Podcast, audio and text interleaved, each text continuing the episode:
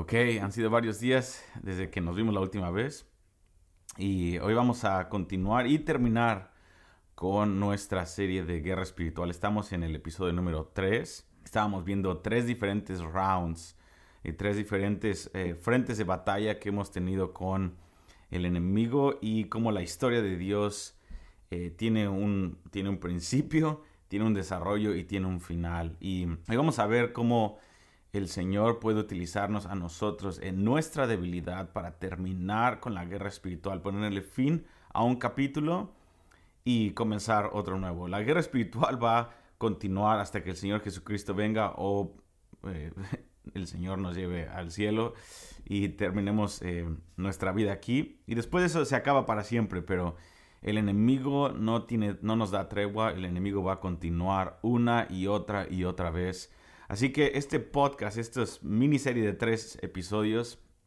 mi intención, mi corazón, el corazón de Dios y de la palabra es de que puedas tener armas para poder pelear esta batalla y también tener conocimiento para discernir lo que la Biblia tiene que decirnos acerca de este frente de batalla.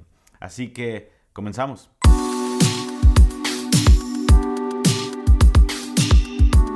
espero que tengas ahí tu para los que están viendo en YouTube, ahorita, eh, si les pudiera enseñar mi, oficina, es un, es un desastre en este momento. Estamos en medio de una renovación y quiero darles unas eh, pequeñas eh, noticias. Estoy, estoy muy emocionado por lo que estamos preparando. varias cosas. Número uno, mi esposa y yo estamos preparando este, su podcast y le estoy ayudando un poco con, no solamente su podcast, sino también con su canal de YouTube. Entonces, eh, eh, estoy muy eh, emocionado de poder ayudar a mi esposa en eso. Mi esposa, obviamente, ella está aprendiendo español todavía, pero ella es una predicadora y tiene un mensaje del Señor muy, muy fuerte en su corazón y ama a Dios. Entonces, me encanta poder ver cómo el Señor está preparando cosas para que ella pueda estar eh, aquí desde la casa poder compartir lo que el Señor le está hablando a ella. Eso es número uno, entonces es algo personal. Número dos, estamos renovando la oficina, estamos cambiando el color, cambiando el, ambiente para que, tú sabes, es, es importante tener en nuestra casa, tener un lugar en donde nos encontramos con el Señor, un lugar en donde nos podemos sentir cómodos para poder cerrar la puerta y tener tiempos con el Señor. Entonces estamos cambiando el ambiente un poquito aquí, la atmósfera y también preparando el, estudio de grabación para que tenga un mejor sonido, un mejor video y poder servir mejor en las redes sociales. Y número tres, estoy muy, muy, muy emocionado porque me estoy preparando para dos cosas.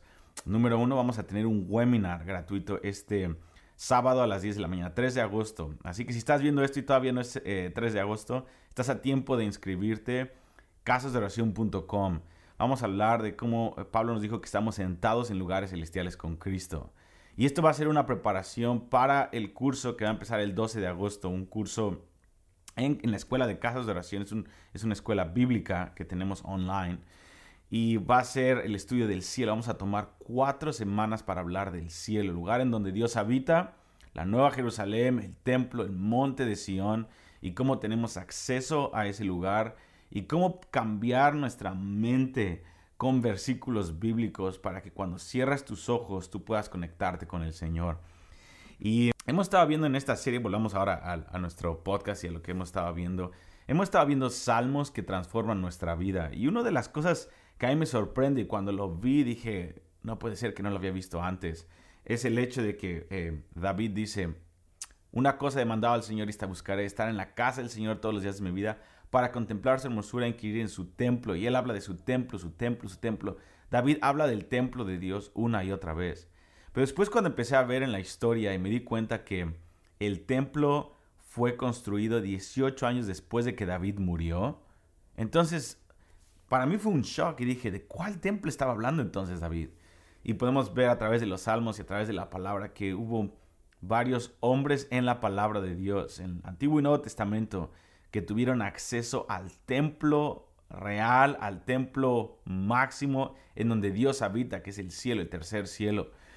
Y una cosa es decir el cielo y otra cosa es decir es el monte de Sión, es la ciudad, la Nueva Jerusalén, y en la cumbre de la Nueva Jerusalén hay un templo donde hay muchas moradas y en el centro de esas muchas moradas está el trono de Dios, en donde está sentado Dios, y vamos a describir las cosas que hay alrededor de su trono, lo que la Biblia nos dice acerca de la ciudad, del monte de Sión, y cómo esa ciudad va a bajar a la tierra. Y eso es lo que los hombres de Hebreos 11 estaban esperando una y otra vez. Así que no te lo pierdas. en fin. Ok, estamos en el tercer round. Vamos a hacer una recapitulación eh, rápida. rápida. déjenme darle una... Necesito un poco más de café para poder tener un poco de combustible aquí en mi cerebro. Ah, ¿Quién, quien le gusta el café entiende lo que estoy hablando. Ok. Round número uno. Veíamos que fuimos, nacimos en una guerra espiritual. Lo quieras o no, si naciste de nuevo, el Señor nos puso para derrotar eh, em, principados y potestades. Y tú y yo estamos en medio de una guerra espiritual, pero el que la ganó el día de la victoria más importante fue Jesucristo en la cruz. Después viene el round número dos, cuando nosotros despertamos de nuestra pasividad y empezamos a activarnos en una vida de oración, de ayuno, de alabanza, como lo vimos en Salmo 2, y empezamos a activarnos en el reino de Dios para ser útiles para su reino, para su, la actividad del Espíritu Santo. Entonces empezamos a luchar el round número 2. Yo les decía la vez pasada y terminé con esto, yo antes pensaba que la alabanza y la oración aliviaban el conflicto pero en realidad lo que hacen la alabanza y la oración es de que comienzan el conflicto. Porque vemos el principio escatológico una vez más en, Apocalipsis capítulo 12, lo que veíamos, que el hecho que las oraciones de los santos suban al cielo despierta un conflicto en donde Miguel y los ángeles echan fuera a Satanás y sus demonios a la tierra y hay un gran, yeah, es un gran, uh, en el cielo, es como, sí, Satanás no se ha encontrado más en el cielo, es, se fue removido del cielo. Pero dice, pero hay de los moradores de la tierra, porque Satanás viene con gran ira y sabe que le queda poco tiempo. Y es un, es un principio espiritual. Cuando tú y yo oramos, le estamos dando a las potestades y principados en los lugares celestiales por medio de, de nuestra oración. Y cada, este es un principio espiritual. Cada vez que Dios echa fuera una potestad o una potestad es derrocada de ese lugar geográfico, o aún un demonio es echado fuera de una persona, ellos están buscando un lugar en donde reposar. Y eso lo dijo Jesús y lo vemos también con el endemoniado Gadareno, etcétera, etcétera. Entonces, cuando nosotros oramos eh, por una persona, por ejemplo, o un lugar geográfico, y ese lugar recibe un avivamiento o hay algo que se derriba en el, en el ámbito espiritual, esos potestades, esos demonios, ahora vienen a hacer una batalla personal contra ti. Y aquí es donde empieza el round número 3. Es, eh, sería increíble que solamente fuera orar, orar, orar, orar y terminamos y se acabó y el mundo es cada vez mejor, lo cual es cierto. Pero el round número 3 es el último, el último golpe de esa potestad o de ese demonio o de Satanás contra nuestra vida. Y cuando nosotros hemos ganado una batalla espiritual o esa persona por la que oramos por años se convirtió y hay o predicamos en, esta, en estas plazas o hubo un evento en nuestra iglesia o nuestro negocio tuvo ese rompimiento de la presencia de Dios y se ganó una batalla, espera el round número 3. Y ese es cuando al otro día, a la otra semana, viene una enfermedad o viene una oposición, una persona se levanta contra nosotros. Hay, hay situaciones que dices, hey, espérate, pensé que habíamos ganado. Y Dios dice, sí ganaste, pero todavía te queda el round número 3. Y el round número 3 es cuando Satanás hace un ataque a la medida de tus debilidades. Te voy a poner un par de ejemplos. David acaba de tener una victoria impresionante en, el libro de, Samuel y, también en Crónicas. Pero en el libro de Samuel dice que al siguiente, al siguiente versículo, después de que eh, estos gigantes fueron derrotados, al siguiente versículo nos dice que Satanás se levantó para hacer guerra contra Israel y dices, wow, ¿qué es, como que, ¿cuál va a ser la, batalla que Satanás va a tener? Porque acaban de derrotar a los gigantes, acaba de haber una derrota tremenda, una batalla impresionante de parte de Dios en la vida de David y su ejército. Pero el siguiente versículo nos dice que Satanás se levanta ahora directamente para hacer un, un ataque contra Israel. Y la manera en la que Satanás lo hace, y dice, él puso en el corazón de David, lo tentó para hacer un censo en el pueblo. Una vez que hay una batalla, la manera en la que Satanás viene es exponiendo el orgullo escondido que tenía David y se levanta y Dios le había dicho a David, no quiero que ningún rey cense al pueblo ni al ejército. No quiero que midas tus victorias por el tamaño de tu ejército, sino que lo midas por tu humildad y porque yo intervine, porque clamaste por mí. Entonces se levanta Satanás y tienta a David y David se levanta y dice, ah, esta fue una buena victoria, sus, sus defensas están bajas y qué es lo que pasa, censa al pueblo y viene una gran mortandad y viene una cosa terrible que lo podemos ver en la historia de David. Lo mismo vemos con, con Pedro. Dios le dice, Jesús le dice a Pedro, Pedro, ustedes me van a, eh, me van a dejar. Y Pedro dice, nadie, nadie, nadie, nadie, nadie espera que yo te voy a dejar. Todos te podrían dejar, pero yo jamás te voy a traicionar, nunca. Y Jesús dice, de hecho, Pedro, tú eres el más, vas a ser el más fuerte de todos. Tú vas a dejarme y tú también vas a negarme tres veces. Entonces, Pedro no le gusta esa, respuesta de Jesucristo, pero él termina negándolo tres veces después de que cante el gallo. ¿Y qué es lo que pasa? Pedro entra en, esta, en, esta, ah, en este conflicto interno porque su debilidad fue expuesta. Un, un hombre que no estaba, eh, no se echaba para atrás para cortarle la oreja a un soldado, caminar sobre el agua o lo que sea. El discípulo más fiero se vuelve como una pequeña niña de 5 o 6 años atemorizado debido a que una, una sirvienta en, en, cuando están pegándole a Jesús, él está escondido y está ahí calentándose en el fuego en medio de la, de la tribulación de Jesús. Y una sirvienta le dice, hey, yo te he visto con Jesús, tú eres uno de ellos. Y empieza a maldecir, empieza a contradecir, empieza a negar a Jesús por el temor que tiene.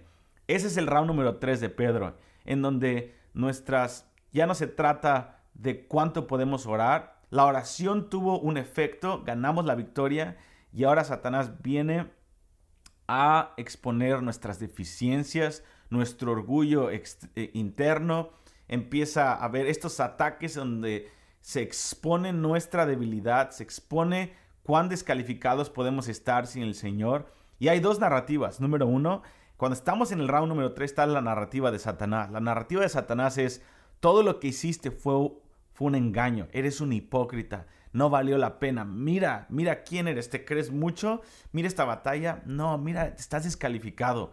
Eh, sigues siendo un pecador, eres un, eres un hipócrita y mira nada más qué vergüenza, mejor ya retírate, escóndete. Lo que pasaste, la victoria pasada fue solamente en tu mente, no ganaste nada, qué vergüenza. Todas estas mentiras, si tú estás en el round número 3, déjame exponer, esta es la narrativa de Satanás. Pero la narrativa de Dios es, hijo, tuviste una victoria tremenda. Esta debilidad ya la tenías. No estoy escandalizado por tu debilidad. De hecho, no es algo nuevo, no es información nueva, es información nueva para ti que Satanás está exponiendo y que yo estoy permitiendo que esto suceda, pero en realidad yo siempre supe que eras así. Así que estoy dándote la oportunidad para ahora agarrar a Satanás y aplastarlo debajo de tus pies. Y tenemos la promesa de Romanos 16, 20. Y el Dios de paz aplastará en breve a Satanás bajo vuestros pies. La gracia de nuestro Señor Jesucristo sea con vosotros. Entonces, ¿qué hacemos para poder tomar la narrativa de Jesús y no la narrativa de Satanás? Que el round número 3, Satanás quiere deprimirnos y que nos vayamos a, a los, al oscurantismo de nuestra vida y digamos, no, ¿sabes qué? Ahí muere, yo, yo no me meto más con esto. Y dice, no, no, no, yo quiero realmente que ganes. ¿Y qué es lo que pasa cuando, no cuando estamos descalificados por nuestros propios desméritos o deméritos y estamos descalificados porque le dijimos sí a la tentación o caímos en un pecado después de una gran victoria? Satanás nos tienta como a Pedro o nos tienta como, como a David después de una gran victoria. ¿Qué es lo que hacemos cuando Satanás tiene razón en el ataque, en cierta forma? Porque él es un mentiroso, pero él usa verdades a medias. Y él caemos en el pecado, caemos en el chisme, caemos en la depresión después de una gran victoria. ¿Qué es lo que hacemos? La Biblia nos dice en el mismo capítulo de Apocalipsis 12, nos dice, cuando Satanás viene con gran ira, nos dice, y ellos le han vencido por la sangre del cordero. Cuando nuestros pecados son muy fuertes, cuando nuestra debilidad ha sido expuesta, y cuando nos dimos cuenta que esta batalla no la podemos ganar en el área que, estamos en cierta forma descalificados por nuestros pecados, tenemos que apelar a una sangre que habla más que nuestros pecados, que habla, que habla mejor que la de Abel, que tiene un mejor testimonio que, que nuestra vida entera. la sangre de Jesucristo. Cuando Satanás nos hizo caer, cuando nosotros le dijimos sí al pecado, una vez más en el round número 3, y es evidente que estamos descalificados, tenemos que apelar por la sangre del Cordero. Jesucristo está diciendo, hijo, esta es tu oportunidad para poder tomar esa debilidad que has tenido. Estaba escondida ahí y ahora debido a esta falla, yo le estoy exponiendo, estoy utilizando a Satanás para que quede esto expuesto. Ahora tú puedes cubrirla con la sangre del cordero y podemos aplastar la cabeza de Satanás en, la, en esa área de nuestra vida por medio del área de virtud, por la sangre del cordero y decir, Señor, este es el momento en donde puedo echar fuera a Satanás de mi familia cuando te enojas y dijiste cosas que no tenías que decir, una vez más, después de esa batalla increíble que ganaste y respondiste mal a tus hijos, a tu esposa, te peleaste, ese es el momento para terminar. Satanás te dice, todo lo que hiciste no valió la pena, pero Dios te dice, no, esta es la última parte, estás a punto de acabar la, la batalla y ahora está encapsulado en tus miembros. Ahora, ahora puedes, ya no solamente es una oración allá arriba, ahora está manifestado en tu carne está manifestado en tus faltas de virtud y en tu falta de carácter, toma la sangre del cordero, toma la palabra del testimonio y aplasta la cabeza de Satanás, arrepiéntete, clama por el Señor, reconcíliate. Cuando dijiste algo malo, chismeaste, ahora puedes ganar la batalla al tomar el sermón del monte y decir, voy a ir a, a pedirle perdón, voy a ganar el corazón de mi hermano, voy a arrepentirme públicamente por las cosas que he dicho y en ese momento aplastamos la cabeza de Satanás y se acabó, se acabó la batalla para ese capítulo. Toma el sermón del monte, toma la humildad, la humildad del, cordero y toma la sangre del cordero, nos dice número uno, tres armas nos da la sangre del cordero. Decirle, Satanás, nunca ha sido por mis méritos, soy débil, pero hay una sangre que es más fuerte que, que mis pecados. Número dos, tenemos que tomar la palabra y profetizarla sobre nosotros proclamar quién Dios es y ganar por el medio del testimonio de nuestras bocas. Y número tres, menospreciar nuestra vida hasta la muerte, tomar la cruz y seguir a Jesucristo. Esta es la vida del Sermón del Monte, es pedir perdón, humillarnos, vivir en mansedumbre, vivir como pobres en espíritu y aceptar que somos débiles. Es, de ellos es el reino de los cielos. En fin, ese es el round número tres. Si estás en el round número tres, ánimo, estás a punto de acabar con esa batalla y ese capítulo en tu vida. Toma la sangre del cordero, no te descalifiques, deja que la sangre del cordero te justifique. Número dos, toma la palabra de Dios y proclámala en tu vida y contra las potestades y principados. Y número tres, toma tu cruz y sigue a Jesucristo. Toma la vía de humildad. Y si eres débil, está bien es la única tipo de gente que Dios tiene. Mate el orgullo con la cruz de Cristo y levántate una vida de resurrección. Satanás no nos toca después de eso. Dios te bendiga y nos estamos viendo en el próximo podcast y en el próximo video de YouTube. Dios te bendiga. Hasta luego.